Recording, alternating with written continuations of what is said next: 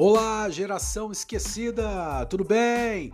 Bem-vindos ao terceiro episódio da quarta temporada do meu podcast Meditações numa Emergência, um podcast feito para pessoas que são interessantes, mas infelizes, e que neste episódio vai prestar homenagem, né? Uma grande homenagem a todos os nossos amigos que conseguiram passar, sobreviver aos anos 90 sem se transformar em um tiozão, em uma tiazona em um idiota. Muito bem, esse episódio é para você, meu amigo. Hoje a gente vai falar aqui sobre o que, que acontece com a psique de uma criança quando ela se depara com o divórcio, né? Ou seja, quais são os desdobramentos desse divórcio no inconsciente da criança, né? Como é que se elabora, como é que se resolve o triângulo edípico que se forma ali, que agora está, né, é, sofrendo uma mutação e principalmente esse episódio vai ser sobre um sujeito que teve que passar por isso tudo, né? E que acabou se transformando nesse ser emblemático, essa figura emblemática que deu voz a uma geração esquecida, uma geração que ninguém ligava e que acabou colocando para fora tudo que a gente pensava, mas não sabia elaborar. No entanto, esse mesmo sujeito, né, não conseguiu se salvar. Ele ajudou tantos a se salvarem, mas não conseguiu se salvar. Morreu como uma espécie de mártir dessa geração, se destruindo no processo, né? E nos provando que a sublimação fracassada de um pode ser sim o combustível que alimenta a sublimação de milhares de pessoas, né? E por fim, esse episódio ainda vai tentar elaborar um pouco a questão psicanalítica no que diz respeito a entender o papel que as drogas exercem para tentar resolver o problema do trauma. Ou seja, pessoas que vão recorrer às drogas para poder entender os seus traumas, para poder lidar com os seus traumas, não é mesmo? Ou seja, esse vai ser um episódio sobre divórcio, ídolos caídos, suicídio, drogas. Se é a sua primeira vez ouvindo esse podcast aqui, eh, boa sorte tá? Se você é um amigo do Pod, já tá familiarizado com o nosso contexto aqui, se segura aí que hoje o episódio tá muito bem. Mas eu quero começar falando de outra coisa. E uma das coisas que eu listei acima vai ser o, o ponto de partida. Eu quero começar falando, na verdade, sobre uma coisa que na sociologia se chama de conceito de gerações do Ocidente, tá? Por que, que eu vou falar sobre isso? Justamente porque eu vou, eu vou tentar exemplificar para vocês um evento, né, que aconteceu ali nos anos 90, né, e que teve um impacto, como eu falei, que varreu o mundo, né, a cultura, né, varreu, varreu a nossa, a nossa, a nossa, a, a nossa maneira de enxergar o mundo, né, naquela época. Mas para você poder conseguir entender isso de uma maneira precisa, mais profunda, eu preciso te explicar o que, que é isso, o que, que são esses conceitos de gerações e como é que a gente chegou daquele jeito nos anos 90.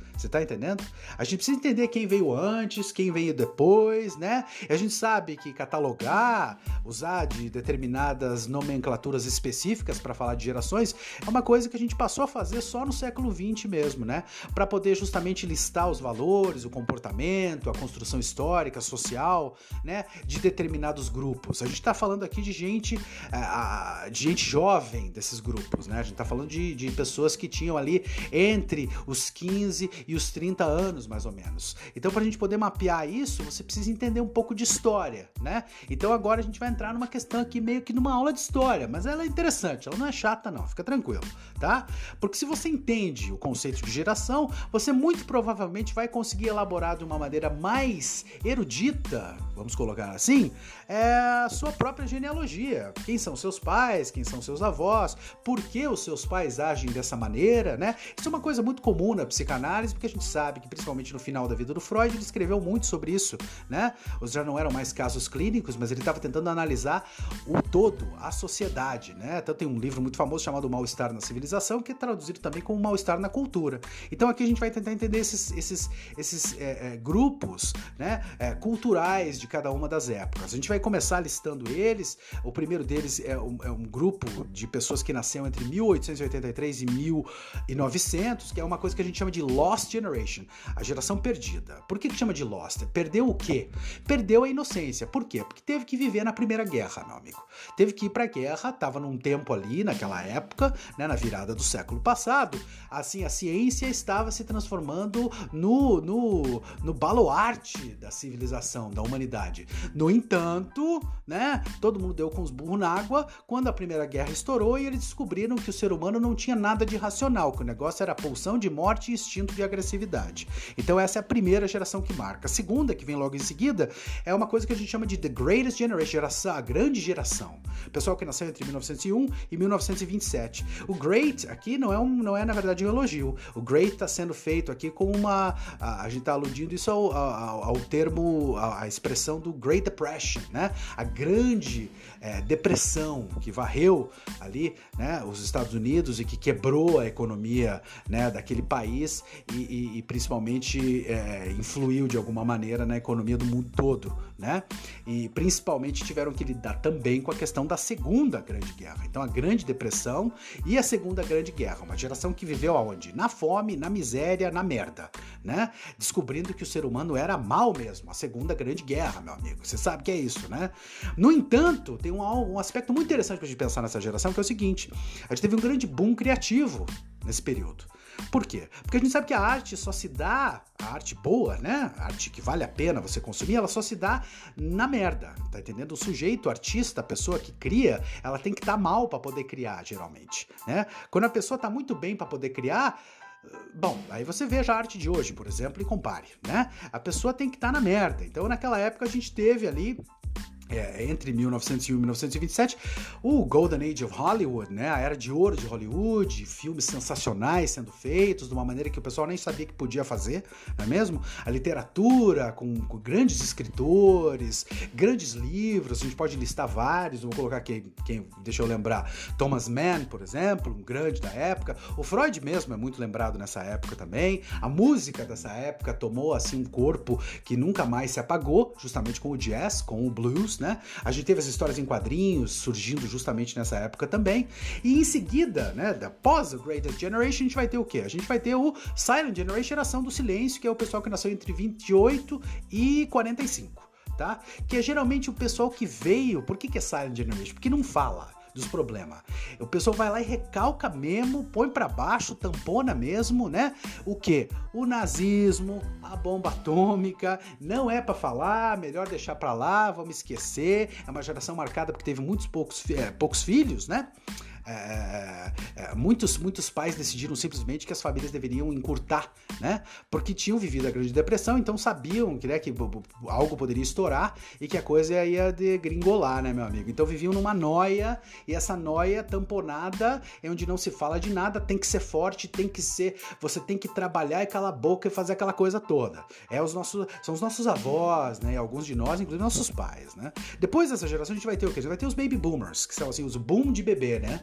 Ou seja, o boom de bebê, o pessoal que nasceu entre 46 e 64, que justamente é o pessoal que sai do Silent Generation e agora entra numa riqueza pós-guerra enorme, né? É uma coisa maluca mesmo isso. Né? E os adolescentes daquela época foram os adolescentes que esboçaram, arquitetaram a contracultura dos anos 60 que você sabe muito bem o que é, né? O sexo, drogas e rock and roll.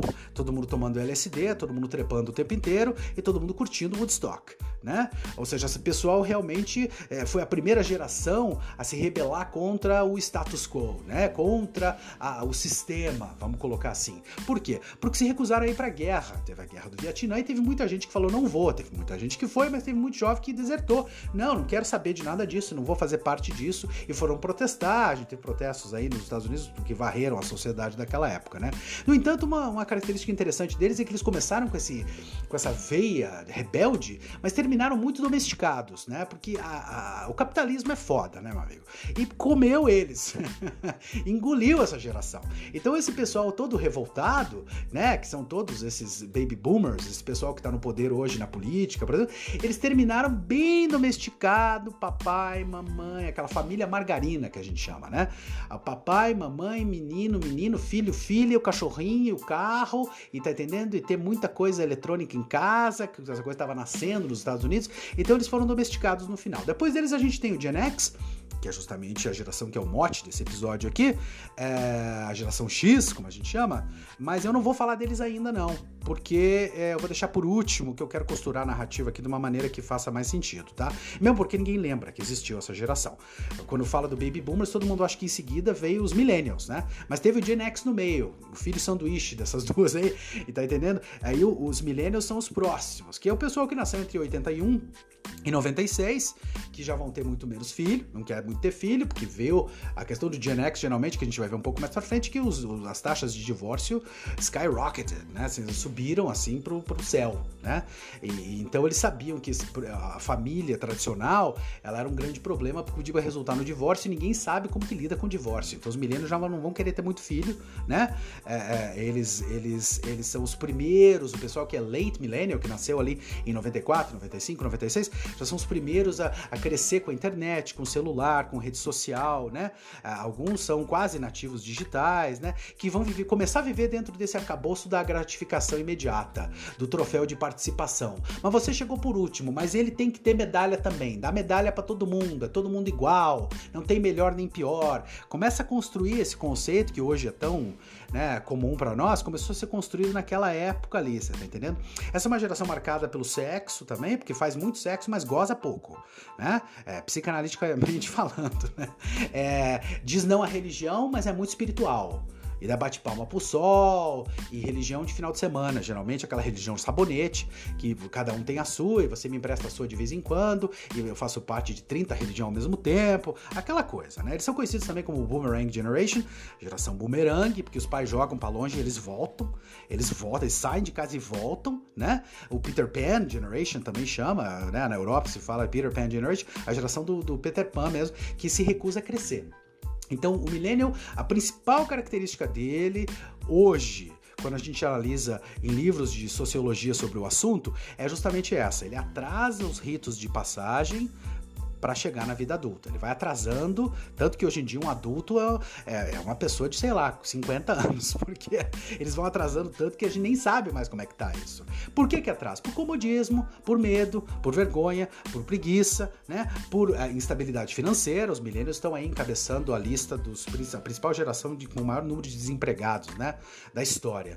Então é uma coisa curiosa. E eles têm uma outra característica que vai fazer com que eles get all the flack, né? Que eles, eles recebam tanta crítica crítica, assim, é justamente o fato de que eles têm uma visão de carreira que é muito curiosa, porque a carreira tem que ajudar o planeta, a carreira tem que salvar o mundo, vamos salvar todo mundo, aquela coisa toda, né? Só que isso é muito contraditório, porque ao mesmo tempo que eles querem ter essa carreira, eles também querem começar a vida deles onde os pais terminaram. O pai e a mãe se fuderam 50 anos para ter aquela vida que eles têm e o millennial quer começar a vida do final da vida dos pais, com aquele nível financeiro que os pais terminaram. Ou seja, é coisa de moleque. Isso é coisa de moleque não é mesmo? São todos cheios de direito, todo mundo tem direito, em inglês a gente chama de entitled, né?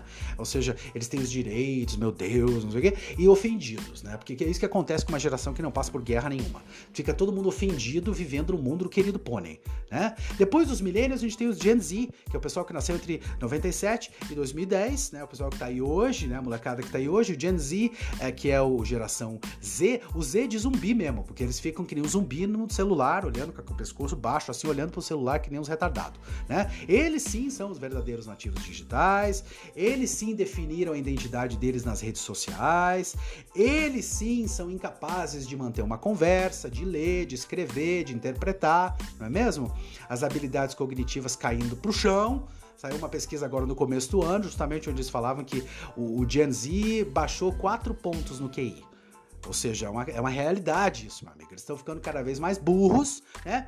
Mesmo que os pais continuem dizendo que ele lida com essas coisas que é uma beleza de internet, aquela coisa, sabe? Que é uma bobagem, né?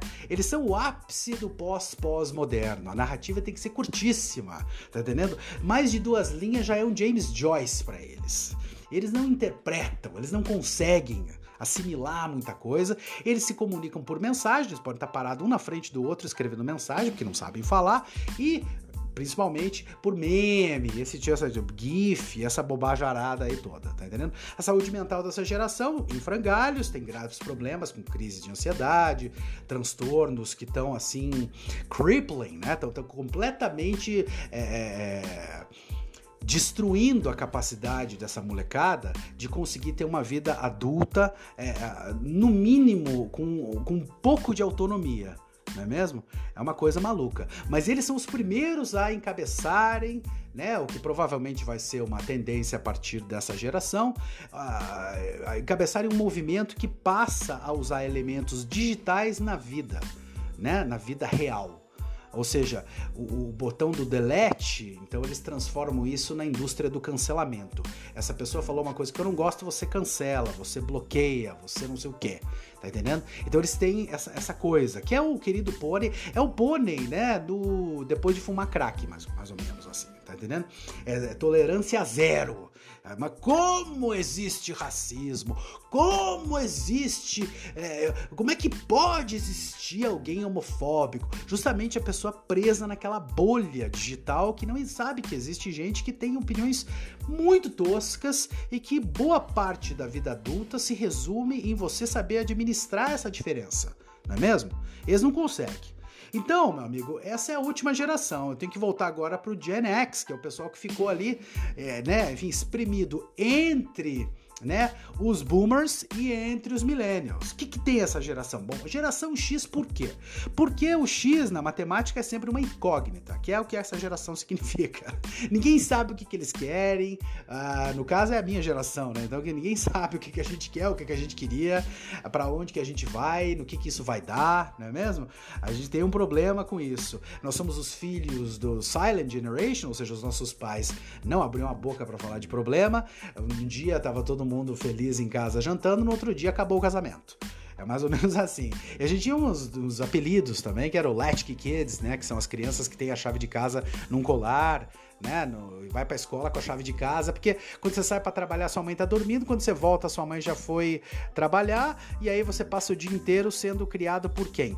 Pela televisão pela cultura popular. Então a gente memoriza todas essas coisas, a gente dá um valor exacerbado a essas coisas. Se você conversa com um Gen Xer, você vai entender que o Gen Xer consegue falar sobre coisas tecnicamente superficiais de uma maneira bastante profunda. Essa é uma característica dele, não é mesmo?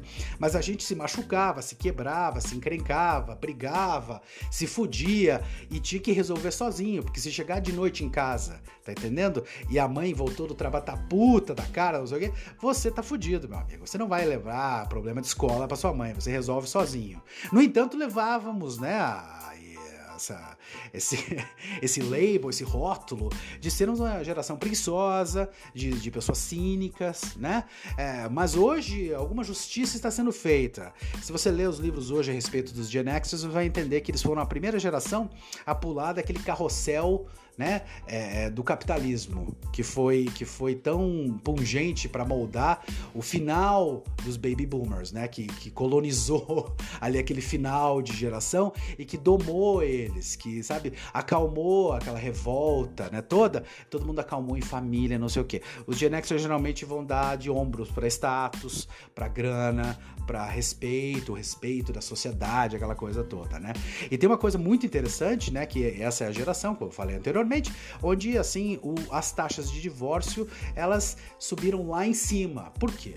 Porque a mulher estava se emancipando, porque a mulher estava sendo aceita de uma maneira muito abrangente no mercado de trabalho, então ela podia se dar o luxo de trabalhar. Então, como ela podia trabalhar, logo ela já não dependia mais do marido escroto, por exemplo, para continuar um casamento, que era o motivo que levou todas as outras gerações a ficar casada. Tá entendendo? Então não precisava mais daquilo. Podia, podia simplesmente dizer adeus para aquele marido. E tem uma coisa interessante também que os pais dessa geração, da geração X, e são estu vários estudos que comprovam isso. É, eles tinham divórcio diferente, cara. Eles, ele, o, o pai e a mãe se divorciavam e o pai sumia que é uma coisa que já não acontece no divórcio dos milênios e do Gen Z. O pai permanece, em sua maioria, né? Você, por favor, aqui leve em conta que eu não estou falando todo mundo, generalizando, mas em sua maioria, né, os pais sumiam. Então, assim, como a gente via muita TV, a gente foi educado tecnicamente, pela TV.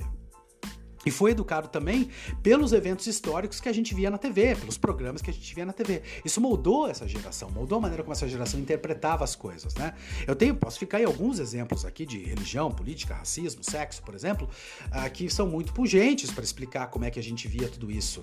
Então, hoje em dia, se você for falar com uma pessoa dos anos 90, é que era ligada em cultura, vamos deixar isso claro, tá? Porque tem, assim, essa questão das gerações, tem muita gente que está na geração errada, tá entendendo? Eu tô nessa geração aqui, mas eu me comporto como um lá de trás. Então isso existe essa flexibilidade, tá? Então eu tô falando, do, eu tô falando dos Gen Xers aqui, mas eu tô falando dos Gen Xers que eram realmente ligados em cultura, porque tinha muito Gen Xer que era tosco mesmo, que era, tá entendendo? Vivia que nem os boomers, por exemplo, tá?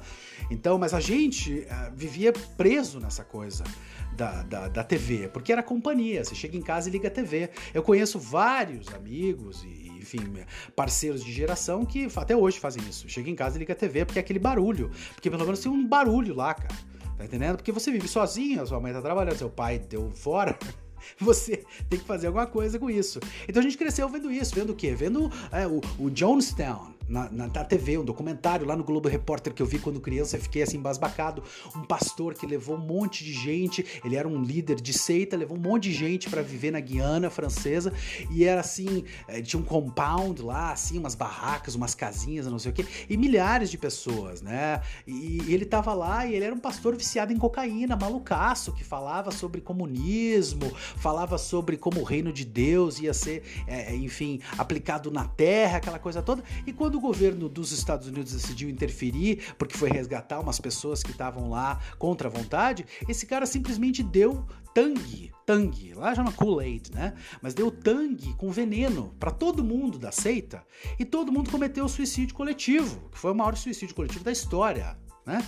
Ou seja, mais de mil pessoas morreram, mais de 300 crianças morreram naquilo. E eu assisti aquilo criança, moleque, e ficava, você começa a ficar um pouco receoso com essa ideia de religião, por exemplo né? A gente assistiu a Guerra do Golfo em 91, então você tava jantando, certo? Alguma porcaria que você comia, e ficava olhando a televisão ali e tava vendo a Guerra do Golfo ao vivo na TV. E assim, as bombas caindo, cara, em Bagdá, e as mulheres, crianças, todo mundo morrendo, explodindo, assim, e você assistindo, e você começa a pensar, isso parece um filme, tá entendendo? E você começa a ficar meio receoso com a política. Você já começa a ficar com o pé atrás com relação a isso. A gente viu o exemplo maior de racismo da minha geração foi quando houve aquelas aquela rebelião em Los Angeles, lá em 1992, onde o Rodney King, um sujeito negro, foi espancado por policiais e um sujeito filmou ele sendo espancado e essa, essa filmagem chegou aos canais de televisão e todo mundo enlouqueceu com aquilo. Ficou todo mundo maluco e a comunidade negra em Los Angeles, que não é pequena, simplesmente foi para a cidade, para o centro da cidade e destruiu tudo. E a gente via isso ao vivo na TV, né? A epidemia da, da AIDS era muito falado ainda. A gente tinha grandes atores, atrizes que estavam morrendo por conta da AIDS e era quase um tabu. Não se falava por quê, o que estava acontecendo, só falava assim, não transe. E você jovem, que a única coisa que você queria fazer era transar. Então você já ia transar com paranoia, já porque podia morrer, tá entendendo? Era uma coisa terrível para aquela época. Mas a gente foi educado por isso. A gente foi educado por isso. Eu quero deixar isso muito claro. Que a, a gente não discutia esses assuntos com os nossos pais ou na escola. Escola não valia de nada. A escola é uma bobagem né? E com os pais eles estavam muito cansados ou eles não estavam lá. Então você tinha que ser educado pela TV mesmo. Até que em 1991, a gente guardando tudo isso, porque era uma mágoa, uma tristeza, filhos do divórcio. Cadê meu pai? Meu pai sumiu, cara. O que, que eu vou fazer agora com a minha vida? Não sei. A minha mãe não dá para falar de nada, que quando começa a falar uma coisa mais séria, chora. Então não vou ficar quieto. Aí em 91 houve uma revolução cultural que parecia ser boba, parecia que não ia ter muito, é, é, é, assim, impacto, no entanto mudou tudo. Uma banda, pensa nisso, uma banda lançou um disco, tá? Lá no noroeste dos Estados Unidos, lá numa cidade no estado de Washington, uma cidade chamada Seattle, né? Lançou um disco chamado Nevermind. Nevermind significa deixa pra lá tá? E o nome dessa banda era Nirvana. E o nome já começa entregando tudo. Porque já tinha esse cinismo, essa, essa coisa sacana da nossa geração. Porque Nirvana significa o quê? No budismo é a meta final, né? Alcançar a felicidade plena. Não tem mais sofrimento, não tem mais desejo, não tem mais identidade. Que era exatamente tudo que a gente não, não tinha. Né? A gente não conseguia alcançar o Nirvana nunca, porque a gente vivia na merda, tá entendendo? Então um amigo do amigo do amigo me passa uma fita um dia e fala assim, ó, essa é a banda que estourou lá, escuta. E eu fui para casa e escutei. E quando escutei, a minha vida mudou. Eu sei que hoje parece um exagero, um exercício de nostalgia, mas não é. Porque toda vez que escuto essa música, primeira música desse disco, me arrepio, me dá uma, me dá uma alegria. Por que, que eu fico alegre? Fico alegre pelos seguintes motivos. Você já percebeu, meu amigo, que muitas vezes obras de arte, música, filmes, livros, eles conseguem te dar voz, a voz que você não sabe que tem, ou elaborar né? Elaborar sentimentos, traumas, dores que você não consegue verbalizar e aí elas aparecem ali e você fala, putz, eu me identifiquei. Foi isso que aconteceu. Um monte de jovem fudido daquela geração tinha conseguido encontrar uma voz. E a voz era desse sujeito que virou o nosso porta-voz, chamado Kurt Cobain, que era o líder dessa banda chamada Nirvana, que era muito parecido com a gente, porque vivia também sujo, com as calças rasgadas, com as calças caindo, e usava All-Star, e todo mundo tem uma camisa xadrez da festa junina, você tá entendendo? E camiseta de banda, e, e, e não lavava o cabelo. então era uma coisa maluca. A gente viu aquilo e pensou, meu Deus, isso eu não acredito que isso está acontecendo, que a música da época, a cultura da época não nos representava. Tá entendendo? Se você era pobre, classe média baixa, você tava fudido. Tá entendendo? Música, música da época era o quê? Era Michael Jackson, tá entendendo? Aquele ah, pop é, mela cueca. Ou então aquelas bandas de heavy metal farofa, que a gente sentia vergonha alheia. Mas era o que tinha pra ouvir. Mas e quando surgiu aquela coisa do Nirvana, a gente meu Deus! Eu não. Primeiro que a gente não sabia que éramos em tantos. Essa foi a primeira coisa. Que de repente você começa a ver umas matérias assim de gente no Japão fazendo fila para comprar o disco e gente na Noruega, tá entendendo? Se matando para assistir o show e lá na Islândia e no México e na Argentina e no Brasil e no Canadá e tá todo mundo tomado, então a gente ficou assim, caraca né? Eu não acredito. A gente era, a gente é um bom, é um bom número de gente. Você tá entendendo? Nós estamos em um bom número aqui. Eu não estou sozinho. Essa é a questão, não é mesmo? Ouvir o Nirvana era como se você é, descobrisse que existia valor no seu drama, no teu trauma. Você é jovem, você é burro, você não sabe nada, você não consegue elaborar nada, mas você sente alguma coisa. E esse sentimento geralmente é ruim. E ali estava sendo explanado de uma maneira agressiva que nos fazia sentir como se estivéssemos sublimando junto com ele. Era uma espécie de catarse coletiva, você tá entendendo? Ele escrevia música sobre gente sem perspectiva, gente que usava cinismo como mecanismo de defesa, gente que era filho de família quebrada, que tinha pai ausente, que não tinha voz.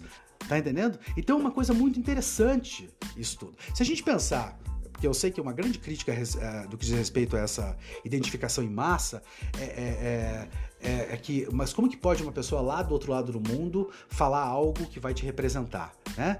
Mas assim, o nível de identificação ali, ele ultrapassa essas barreiras geográficas, não é mesmo? E faz muito sentido. Se você, eu muito, muitos anos mais tarde fui entender por que, que faz tanto sentido, né? E quem me explicou isso, eu entendi isso através justamente da psicanálise, porque a psicanálise vai colocar o quê? A tragédia humana está em todo mundo, basta ser humano. Um humano lá no Japão, na Nova Guiné, ou no Canadá, ou na Argentina, ou no Brasil, meu amigo. Todo mundo sofre psicicamente igual. Você tá entendendo? O Freud, quando mapeou né, a mente humana, ele não estava mapeando apenas a mente humana dos humanos em Viena naquela, na virada do século. Claro que não. Ele estava mapeando a mente de todo mundo. Você tá entendendo? É... O, o, a gente tem que entender que assim, o impacto do trauma na psique do indivíduo, ela acerta os mesmos, lugar, os mesmos lugares, independente de onde esse sujeito vive, ou independente da cultura que ele abrace, né? E, e a prova maior disso é que, mesmo sendo um cara rico, famoso, que estava dando voz a uma geração, que estava ajudando milhares de jovens no mundo inteiro, esse cara, o Kurt Cobain, não conseguia lidar com o abandono da infância. Você tá entendendo? Toda a grana, admiração, é, milhares de dólares na conta dele, pouco importava. Ele estava estacionado num trauma. E esses traumas apareciam nas letras das músicas. E a gente identificava quase que por, sabe, assim, uma coisa quase que misteriosa. Porque aquilo falava com a gente, porque era o mesmo, era o mesmo esquema. A gente estava vivendo o mesmo arcabouço, estava vivendo o mesmo arcabouço, estava vivendo naquela mesma construção, né? É, a gente foi entender que ele, para conseguir livrar-se né, desse peso, desse trauma, à medida que vai ficando famoso e sua banda vai ficando cada vez mais popular, ele tem que recorrer às drogas, né? E por fim vai ter que barganhar a própria vida para conseguir lidar com isso, né? Então eu quero colocar mais ou menos de uma maneira muito, muito. É, resumida tá? Ah, o que, que, foi a vida desse cara? Porque esse cara era como nós, né? Tinha uma vida muito parecida, teve uma vida muito parecida com a vida de todos nós. E ele lá do outro lado do mundo e nós aqui, assim, eu conheço inúmeros amigos e eu me incluo nesse grupo, é, que de pessoas que viveram a mesma coisa, tiveram a mesma vida, tá entendendo? O cara é, nasce de um casal que casa muito jovem, né? É, os pais são da Silent Generation, ou seja, não fala sobre o problema, não quer, né? e não fala de nada, e aí eles têm um filho e, e, e que é uma grande cagada, porque nem se amavam tanto assim, mas vamos fazer um filho porque é o, é o esquema. Da sala de janeiro você cala a boca e segue. Entende? E eles vão lá montando essas famílias. Ele teve, ele foi o primeiro filho, né? O primogênito, teve uma irmã depois, a Kimberly Cobain, é, mas era aquela coisa. Cresceu como uma criança mais feliz do mundo, como ele mesmo dizia, certo? Tinha dotes e talentos artísticos inúmeros, gostava de desenhar, gostava de tocar, é, aprendeu a tocar violão, aprendeu a tocar piano muito cedo, bateria, tinha tios que eram músicos, então fazia parte dessa essa coisa na família que ia trazendo ele como aquilo que eu falei no episódio passado, né? A Vossa Majestade, o bebê. Você tá entendendo? Ele era o rei daquela família, né? E, e, e aí o que, o que acontece é que nessa época, antes né, dele sofrer esse grande trauma, ele desenvolve uma coisa que é curiosa para falar, porque vou amarrar lá no final do episódio. Mas é, ele tinha um amigo imaginário chamado Buda. Ele chamava de Buda, o amigo imaginário dele. A gente sabe que o amigo imaginário, quando a gente fala disso, a gente está falando do quê? A gente está falando de uma, de uma entidade criada pela criança para dar vazão aos seus sentimentos que ela acredita que seriam repreendidos pelos pais. Tá? Então, quem quebrou a janela? Ah, foi o Buda, foi o seu amigo imaginário. Quem que não fez tarefa? O Buda não quis fazer.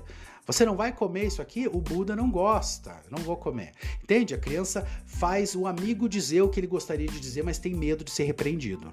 E ele usa muito isso. Nessa época ele já começa a fazer esse uso, que é uma coisa interessante para se pensar, né?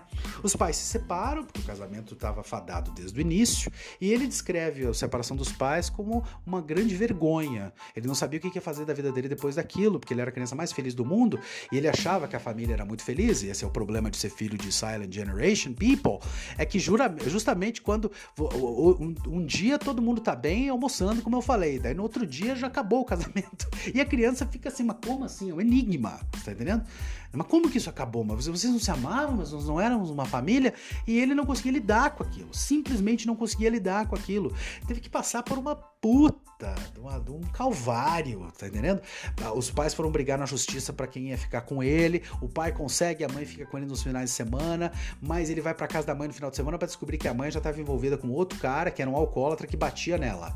Então ele ia visitar a mãe para assistir a mãe apanhar, tá entendendo? Quando não apanhava do, do padrasto, tá entendendo? O pai imediatamente casou com outra família, uma família que já veio pronta, com duas filhas, e ele era aquele lembrete do casamento fracassado, então o pai rechaçava. Não demorou para que ele fosse morar com o tio, com a avó, e acabou morando na rua. Acabou na rua, né? Morava embaixo de uma ponte lá na cidade que ele vivia, pertinho de Seattle ali, chamada Aberdeen, né? Essa, essa, essa história dele morar embaixo dessa ponte tá numa música desse disco que eu falei, chamada Something in the Way. Ele escreveu essa letra quando tava lá embaixo da ponte, que é justamente que ele achava que ele era algo no meio do caminho dos outros, né? Ele ia visitar a mãe, não dava certo, o pai não dava certo, ele era o algo no meio do caminho, a pedra no meio do caminho, hein? Então, é uma vida fodida. Obviamente, encontra uma namorada, depois disso consegue um trabalho, encontra uma namorada, larga o trabalho, é, a namorada vira mãe dele, tem que falar para ele tomar banho. É, esse movimento que a gente está familiarizado já, né? Aí ele foi procurar a mãe, né? encontrou a mãe nessa, nessa fantástica menina chamada Tracy Miranda. É, isso lá em 1986, hein? E ele vai morar com essa menina e fica lá com ela. E aí ele larga do trabalho e fica o dia inteiro fumando maconha e tocando guitarra. É, e ela é putaça, porque tem que se fuder para trabalhar para sustentar o vagabundo. Só que, assim, o vagabundo, no caso ali, tava escrevendo as músicas que iam fazer parte desse disco que ia mudar a música americana mudar a geração daquela época. Então tinha um movimento interessante ali. Nessa época ele experimenta heroína pela primeira vez. Obviamente, ele vai atrás da mãe, fica com essa namorada que faz o papel da mãe dele, dá comida na boquinha dele. É, mas não é o suficiente. Então experimenta heroína, né, para lidar com o problema. A gente vai entender um pouco mais para frente por quê, né, que uma pessoa faria uma coisa assim, né. Enfim, meu amigo, é uma história enorme. Ele, ele, ele fica muito famoso. Ele, ele, logo em seguida, ele, ele termina com essa namorada, vai ficar com outra mulher, que é uma, uma, uma artista também, uma, uma, uma, cantora de uma banda chamada Hole, é, chamada Courtney Love. E a Courtney Love era tudo que ele não era. Ela era confiante, ela era ambiciosa e, e, e o melhor de tudo, ela imprevisível, né? Porque ele, foi, ele cresceu naquele meio. No, no momento, aos 9 anos de idade, os pais se separam, ele simplesmente perde a confiança em todo mundo daquele momento em diante. Ele não acredita em mais ninguém. Então ele vai justamente se juntar com uma mulher que é imprevisível, né? Mas por que, que ele quer sofrer? Porque é a única coisa que ele conhece. Entende? E esse movimento do amor, de se envolver com uma pessoa assim, né? Uma pessoa que é tudo que você não é, aquilo que a gente já falou também, né? É você achar no outro o que te falta, né? E o resto, amigo, o resto é história. Tá? Eles ficam muito famosos, ele lança mais discos, shows, aquela coisa toda mas é, é, eu não vou entrar em detalhes aqui, você pode achar isso facilmente na internet, aí se você quiser. O que me, o que me marca aqui, que eu acho que é importante aqui para o nosso pod, para a ideia do pod, é justamente tentar agora fazer uma análise do que, que, o que, que acontece com a criança quando se depara com o divórcio dos pais. Eu acho que isso é muito importante, né? Então a gente vai entender um pouco, vou tentar entender um pouco é, essa questão, tá? É... Na psicanálise, a gente vai dividir o divórcio em duas partes, tá? A primeira é a parte que a gente chama de vínculo desfeito, que é quando os pais se separam, desligam a sexualidade, né? E não é apenas o casal, vamos deixar isso claro, né? A sexualidade não é desligada apenas do casal. Os filhos também são convidados para dar conta desse excesso pulsional, tá entendendo? Que para criança é um enigma. Como eu falei, aquela coisa do enigma, o que está acontecendo? Não sei o que está acontecendo. Mas vocês não se amavam, mas não sei o que. Aí o pai fala aquelas bobagens, né? O papai continua te amando amando, a mamãe continua te amando, que é tudo charada para criança. A criança não entende nada do que você está dizendo, né? A criança na passividade, na dependência extrema dela, não é mesmo? Ela passa a receber então a uma espécie de, como é que eu vou colocar? Uma descarga né? Do adulto que fica. O adulto que foi, imagina a criança, o pai foi embora, o menino ficou com a mãe. Então ele agora começa a receber a descarga da mãe nele, a descarga pulsional da mãe nele. Tá entendendo? A mãe começa a colocar pra criança os problemas dela com o pai que foi embora. Tá entendendo? Esse é o primeiro tempo do divórcio. O segundo, né, que é onde o casal tecnicamente depois de ter desligado, né, o a sexualidade, ele vai tentar traduzir isso, aquela questão do, do de, de fazer o luto, né, do, do, relacionamento, geralmente não acontece, porque quase todos os casais, eu falei quase todos os casais, eles se precipitam e se lançam numa relação que a gente vai chamar é, em termos é, técnicos de sádico-erótica. Tá entendendo? Onde você vai ter o, o ex-casal tentando infligir dor um no outro o tempo todo, fazer o outro sofrer torturar o outro, né? E, e, e que é esse, essa parte a gente chama esse período né, do divórcio, onde eles entram nessa guerra, né? Porque o casal se organiza para entrar num verdadeiro campo de batalha mesmo, onde o filho vai participar como intermediário e soldadinho de cada um, entende? Por quê? Porque, meu Deus, o pai está sofrendo, a mãe está sofrendo, e foda-se o filho, né? E aí o filho vai para o meio do campo. Tá entendendo? E aí, isso aí a gente chama na psicanálise, esse, esse, momento chama de divórcio interminável ou divórcio lendário. Que é muito curioso, porque o Kurt Cobain escreveu uma música chamada Serve the Servants, onde ele dizia que ele não aguentava mais This Legendary Divorce is such a bore, né? Eu não aguento mais esse divórcio é, lendário. Eu não sei se ele leu alguma coisa de psicanálise, embora tenha muitas palavras nas músicas, libido, narcisismo, pulsão, mas é um, só uma curiosidade aqui, né? Então, assim, a criança vai ter que carregar o sofrimento dos pais e o próprio sofrimento, né? E para conseguir fazer isso, ela vai ter que reorganizar a estrutura edípica do relacionamento. Mas por que que precisa ser reorganizado?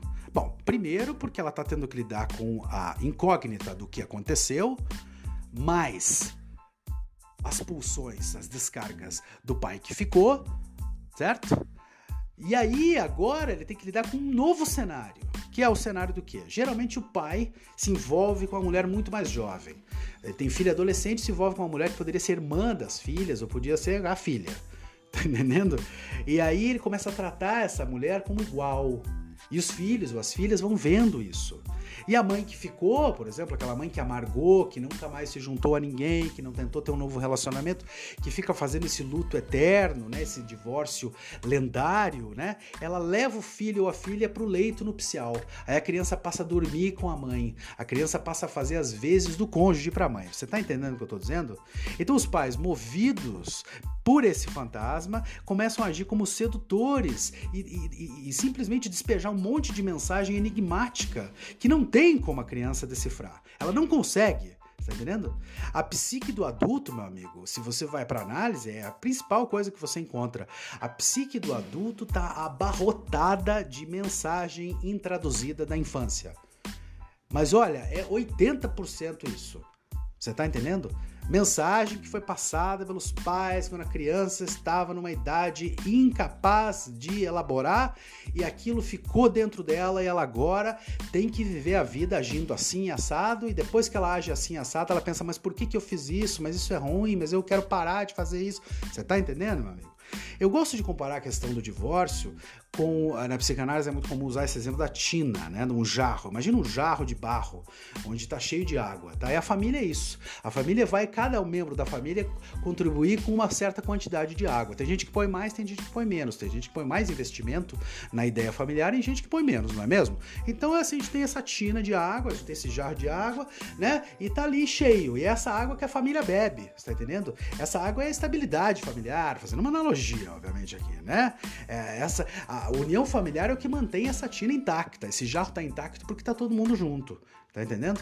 E de repente, quando vem o divórcio, é como se essa tina, esse jarro de barro, se, se caísse no chão e se quebrasse todo. Tá entendendo? Quebra tudo e derrama toda aquela água, que é justamente o que abastece a família. Então o que, que acontece? Né? O pai que fica é o pai responsável por catar os cacos e colar aquela tina, aquele jarro novamente, o que é muito difícil, porque geralmente cola meio torto, tá? Mas tenta colar pelo menos. Tem pai que nem tenta, mas tá assim, o, aqueles que estão tentando já tá valendo muito a pena. E ele tenta colar de novo. E a água não pode ser substituída, então você tem que juntar aquela água né? Porque é a singularidade de cada um, você não pode substituir aquilo tudo, investimento, né? Então você tem que juntar a água do chão. Como é que junta a água do chão para pôr de volta na tina? Você tem que pegar um pano. E cada membro da família, metaforicamente falando, teria um pano em suas mãos que iria lá secar aquela água e torcer dentro da tina reconstruída. Você tá entendendo? O grande problema aqui é que quanto menos você sabe, o pai no divórcio, tá? Vamos colocar. O pai no divórcio, quanto menos o pai no divórcio sabe, a respeito dele mesmo, a respeito dos seus problemas, dos seus traumas, das suas questões. Tá entendendo? Quanto menos ele sabe, mais sujo é o pano dele. Sujo com o quê? Sujo com os traumas dele. E aí ele vai pegar esse pano imundo, vai colocar no chão, vai tentar sugar essa água e torcer dentro da tina. E a água vai ficar o quê? Suja. E é essa água suja, depois do divórcio, que você força o seu filho a beber. Então, meu amigo, não é para você ficar espantado que depois de algum tempo o seu filho adoeça. Ele está bebendo água suja. De quem? Sua. Por quê? Porque você não tem um pano limpo para ele juntar água, meu amigo. Você entende isso? Não sei se estou me fazendo entender aqui, né? É uma coisa muito comum isso acontecer, tá entendendo? E isso foi muito comum na nossa geração. Né? As mães ficavam, elas tentavam reconstruir, elas colavam a tina tudo torto, com os buracos ainda, e aí pegava esse pano imundo juntavam essa água, torciam dentro da tina e quando a gente tinha sede, sede do que? Sede do seio familiar, sede de estabilidade emocional. Você vai beber aquela água, a água é suja. Tá entendendo? Eu vou dar um exemplo para você. O que é água suja num pós-divórcio, por exemplo? O que é beber da água suja no pós-divórcio? Deixa eu colocar aqui para você. Tá Vamos lá. É quando, é quando os pais ou a mãe, né? geralmente isso acontece com a mãe, por isso que eu estou colocando aqui. Não é nenhuma questão assim, não estou tentando fazer um movimento para culpar alguém, tá? Mas é que isso é muito corriqueiro, né? Com as mães, é, é elas começam a tomar o corpo do filho ou da filha como fonte de satisfação, que vai ser uma espécie de substituta do ex-parceiro. Então toca, encosta, abraça, dorme de conchinha, está entendendo? É, põe no colo ou senta no colo. Tá entendendo? O filho ou a filha vão virando o quê? Confidente, conselheiro, é quase um cuidador, mas principalmente um aliado na guerra. Porque tá tentando aliciar justamente a criança para ficar aliado dela, ou se for o cara, dele. O cara pode fazer um movimento que não é colocar no leito para dormir com ele, mas é de comprar um monte de coisa. Aí você sai com o pai de final de semana e ele te enche de presente para ter o aliado na guerra. Você tá entendendo? E a criança tentando elaborar aquilo, aquele enigma e pensando assim, mas eles não falavam que se amavam, tá entendendo? Como é que eu posso colocar isso para você? Eu acho que a maior questão, né, para da, da, criança filha do divórcio é a seguinte, meu amigo. É, a primeira é que essa, essa codependência que os pais começam a despejar nos filhos depois do divórcio é, vão criar indivíduos. É, isso, isso, essa codependência vai criar, na verdade, indivíduos é, altamente dependentes e inseguros. Tá? É, a criança vai sempre achar, quando a mãe tem uma recaída, quando a mãe chora, quando a mãe está triste, que ela não é o suficiente, que ela não está fazendo o papel suficiente. Né? E que principalmente que ela não pode sair de perto. Porque se ela sair de perto, a mãe quebra. Né? E a gente não pode esquecer de uma coisa: a maior angústia de um filho do divórcio, né, é a seguinte: se os meus pais se separaram porque o amor acabou, quem é que me garante que o amor deles por mim não vai acabar? Você tá entendendo? Essa é a grande angústia. E essa pergunta o nosso amigo Kurt Cobain sabia responder. No caso dele, acabou mesmo, né? É, quebrou a tina e ninguém foi lá juntar a água, ninguém foi tentar reconstruir nada, né? É, e como é que uma pessoa eh, lida com isso? Como é que uma pessoa vai lidar com essa tina quebrada? Por exemplo, imagina uma família onde os pais não fazem nem o, o esforço de tentar reconstruir, né, para poder dar de beber pro filho. É, aí é difícil, né? Aí é difícil e aí, enfim, a gente vai tentar, vai tentar buscar alívio, a gente vai tentar buscar prazer, né?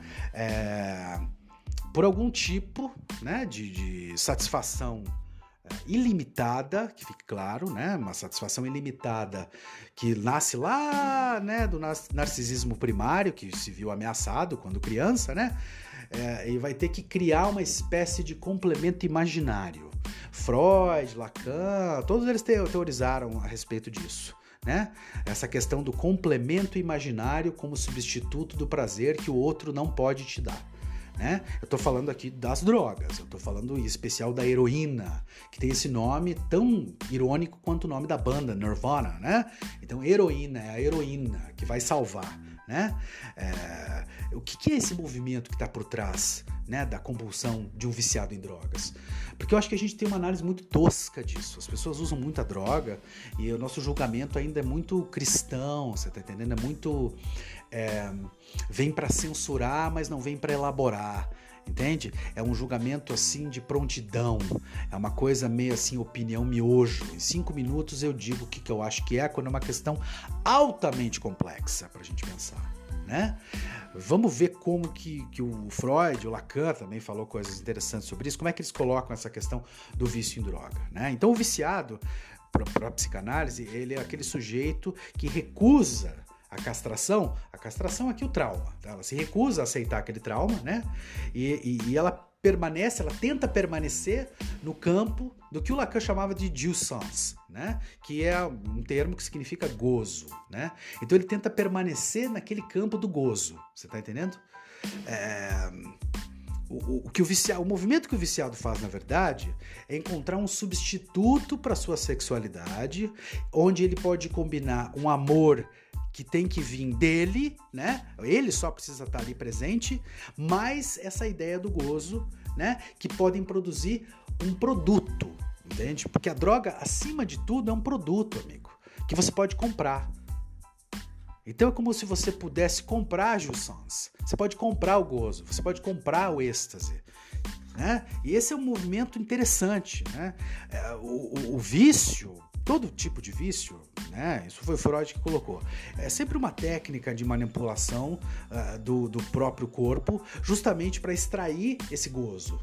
Né? Para para pensar em todo vício que você conhece, inclusive masturbação, né? Então você manipula o teu próprio corpo para te dar prazer, né? Então o gozo do viciado vai ser isso, né? Ele tem que passar pelo próprio corpo. Agora olha só, Passar pelo próprio corpo significa o quê? Que não precisa passar pelo corpo do outro. É um movimento sozinho. Então ele injeta o gozo na veia dele sem precisar administrar o desejo do outro. Tá entendendo, meu amigo?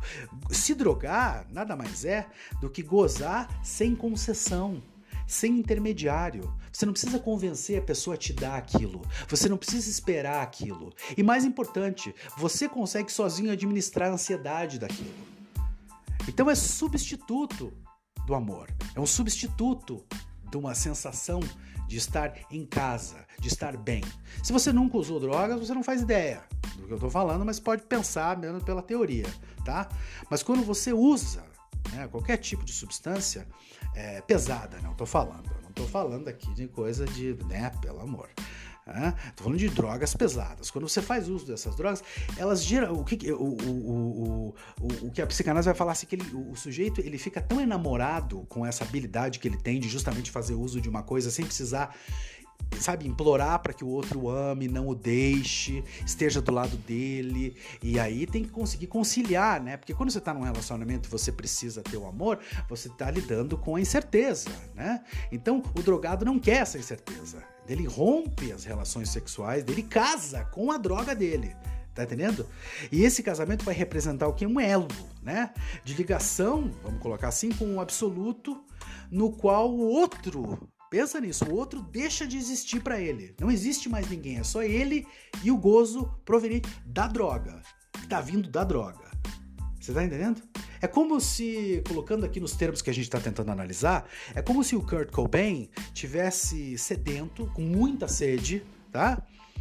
É? E aí ele encontrasse uma tina do tamanho de uma piscina olímpica, meu amigo, e se jogasse lá, que nem o bebê da capa do disco dele, você tá entendendo? E se jogasse naquela tina e começasse a tomar tudo que ele pudesse tomar, engolir tudo que ele conseguisse engolir, se esbalda naquilo tudo. Só tem um grande detalhe, né? A água parece limpa, mas ela está envenenada, que é o grande problema da droga, não é mesmo? Essa jussância, esse gozo, ele vem a um preço. E o preço é qual? O preço é um preço que o Freud já colocou há muito tempo atrás, que sabemos, né, que é assim: o princípio do prazer serve à pulsão de morte. Buscar o prazer a todo custo, você está entendendo? Esse movimento que ultrapassa qualquer limite, que ultrapassa o bom senso, a crítica, a razão intelectual, fatalmente está levando você num movimento de pulsão de morte, onde o fim é o seu. Tá entendendo? E foi isso que aconteceu com o nosso amigo Kurt Cobain, no dia 5 de abril de 1994, né? Ele decidiu que ele não aguentava mais viver com aquele trauma. Né? Porque passou a vida inteira dele falando sobre isso em entrevistas, nos discos, né? É uma coisa maluca. Ele coloca assim, é, é um, é um negócio louco mesmo, entende? É, ele tava lá, né, no auge da, da, da, fama, com muito dinheiro, e quando sentava para dar uma entrevista, falava coisas do tipo: Eu nunca mais fui feliz, né? Depois que eu, meus pais se separaram, e, e, e eu era uma criança feliz, e depois virei uma criança triste, calada né? É, nunca consegui lidar com isso. Ele era muito, muito verborrágico, inclusive, na hora de argumentar, né? E de, de precisar que não, não conseguia saber qual era o motivo daquilo não é mesmo? É, e a gente ficava na época, e todo mundo ficava, mas por que, que esse cara reclama tanto? Que eu acho que é uma coisa muito comum da gente também. Quando a gente tá mal, tá passando por um período difícil, é, sempre tem um idiota que para do lado e fala assim: mas veja bem o que você tem, olha as coisas que você tem, e usa aqueles exemplos. Tem alguém lá, não sei aonde, que não tem nada. Você tá entendendo? E as coisas não são assim. Às vezes é muito difícil. Entende? Não é uma questão que passa pelo outro. A minha dor não pode ser é, assim é, comparada. Cada indivíduo tem a sua, meu amigo. Né? Ele estava ali casado, uma mulher louca e viciada em droga também, mas estava casado, né? Era pai de uma menina linda, mas era um viciado em droga. E o casamento estava ruindo. A tina, o jarro de barro, estava tava trincado já. E ele pensou, né? Isso a gente sabe por conta da carta que ele deixou quando, quando decidiu acabar com a própria vida. Ele deixou lá dizendo: Eu não posso, eu não, não vou conseguir assistir a minha filha passar pelo que eu passei né? Eu não vou conseguir assistir isso de novo. Um divórcio na vida dessa, dessa criança de novo eu não posso. Por quê? Justamente para fazer uma correlação com o que eu falei antes, porque o pano do Kurt Cobain, para poder juntar a água aqui, esse, né, que ia ser derramada a hora que aquela tina quebrasse, o pano estava imundo. Ele não tinha nem lavado o pano dele ainda, lá de trás, que é um movimento muito comum dos pais hoje em dia. Resolve ter um filho, resolve fazer essa coisa, investimento, é isso que dá ficar pensando só no amor, na alegria, não sei o quê. Aí dá errado, porque tudo pode dar errado, né, amigo? Aí dá errado e aí você tem um pano imundo para catar água para dar pro teu filho beber uma água suja depois. E ele falou: não vou fazer isso. E tomou uma atitude, obviamente, é, com, comparado com o que pode ser feito, extremista. É claro que sim, não é mesmo? Né? Ele escreveu na carta dele de suicídio que ele não conseguia mais enganar ninguém, que a vida dele era uma grande mentira. A minha vida é uma mentira, dizia ele. Né? A minha vida é uma farsa. Eu não sinto nenhuma excitação, eu não sinto nenhuma emoção mais quando me apresento, quando canto, quando toco. Porque estava preso com aquilo, entende? Vai escrever um disco, o último disco, que chama In Utero, que já é o nome, já no útero, onde ele vai dizer para a mãe dele, numa música chamada Heart Shaped Box, caixa em formato de coração, me jogue o seu cordão umbilical porque eu quero voltar. Você tá entendendo? É uma coisa maluca, né? Então, ele vai, nesse dia 5 de abril, ele vai né, de 94, vai lá, escreve uma carta de suicídio é, na sua casa, sozinho em casa, é, diz para a esposa dele então que ela deveria seguir, é, diz coisas que os suicidas geralmente dizem, a sua vida vai ser melhor sem eu e a vida da nossa filha também, né? É, e uma coisa assim, porque se você parar para pensar, é um negócio maluco mesmo, né, amigo? Ele vai endereçar a carta de suicídio não à esposa, não à filha, não a nenhum amigo, mas ao Buda, ao amigo de infância dele, aquele amigo que ele tinha na época em que os pais se separaram. Né? O amigo imaginário, que era o amigo que fazia o quê? Fazia as coisas que ele tinha medo de fazer, fazia por ele, né? Ele escreve lá: do Buda, ao Buda, e é a quem ele, ele, ele endereça essa carta. Ele monta uma cena toda de suicídio, leva as toalhas para as pessoas limparem depois, ele sabia que ia fazer sujeira. Escuta um disco inteiro de uma banda chamada R.E.M., um disco chamado Automatic for the People, fuma cinco Camel Light, pega uma espingarda, coloca na boca e atira. Antes, ele se injeta com uma dose de heroína suficiente para ter uma overdose. Então é uma dupla morte. E a gente sabe muito bem o que isso significa, né? A gente sabe muito bem que o suicídio na psicanálise é lido de uma outra maneira, né? Ou seja, você está matando alguém que deixou você para trás, alguém que é, faz parte desse universo da falta. O suicida, ele se mata para poder calar a voz do outro que já não mais está ali, não é mesmo? E a gente sabe que quando a polícia da cidade chegou, depois de três dias para encontrar o corpo dele, eles encontraram um homem de 27 anos jogado no chão, mas quem ele tinha matado era um menino de 9, né? Sem perceber a grande ironia da sua vida, né? Ao morrer, ele havia feito com a filha o que os pais dele fizeram com ele. E aí, meu amigo, aí a geração inteira que vibrou com ele voltou a se calar, né? O nosso sonho de sublimação coletiva morreu na praia, tá entendendo? E depois da morte dele, eu me lembro muito claramente que ficou ainda mais urgente pra gente aprender na época a lidar com os nossos traumas, porque senão a gente ia acabar como ele. E infelizmente tive vários amigos que acabaram como ele, né? Ou no suicídio, ou nas drogas, ou nos dois, né? É, essa geração dos filhos do divórcio é, teve que recomeçar do zero, sem nenhuma, nenhuma ajuda, né? Paternal é, ou maternal é, nem da sociedade. Então a gente teve que aprender meio na marra como é que lidava com isso. Então ou você se metia nos livros e conversava, ou você simplesmente negava aquilo até o momento que ia explodir. Né? Eu conheço muita gente daquela época que lutou e está lutando até hoje para sobreviver, né? Com esse legado, né? É, e a gente vai, a gente vai, a gente entende isso muito em análise também. A gente vai cometendo os erros dos nossos pais, né? É, um número grande da nossa geração também formou famílias e acabou quebrando a tina, né? É, eu, a única coisa que eu posso falar a respeito disso é que a gente tentou de alguma maneira ah, e eu não sei se eu deveria falar por outros, mas eu posso falar por mim, né? É, eu tentei lavar o meu pano antes de catar aquela, aquela tentar juntar a água do chão, secar aquela água para torcer na tina que eu tentei reconstruir. É o mínimo que a gente podia fazer, não é mesmo? Então, eu acho que hoje a gente pode encerrar esse episódio justamente lembrando né, de uma música do Kurt, né, do Nirvana, que é a música chamada Serve the Servants, né? Que traduzindo seria algo como dê a eles o que eles querem, né? É, onde ele dizia: a angústia juvenil valeu a pena, agora eu estou velho e entediado. Esses somos nós, os filhos do divórcio, os filhos da geração X. Que história interessante. Espero que vocês tenham curtido enfim, a elaboração aqui acerca da questão do divórcio, do vício em drogas, desse, desse ícone, né? Se você não conhece, dê uma chance ao Nirvana, vai ouvir isso aí, né? Eu acho que pode te fazer muito bem, principalmente se você tiver com aquela raiva no peito, assim, para estourar, para explodir, sabe? É, se fechar num quarto e tocar isso muito alto, faz bem, meu amigo, faz bem para a saúde, viu? Bacana, espero que vocês tenham curtido muito. E o próximo episódio estará muito fodástico, eu garanto a vocês. Obrigado por ouvirem, um grande abraço.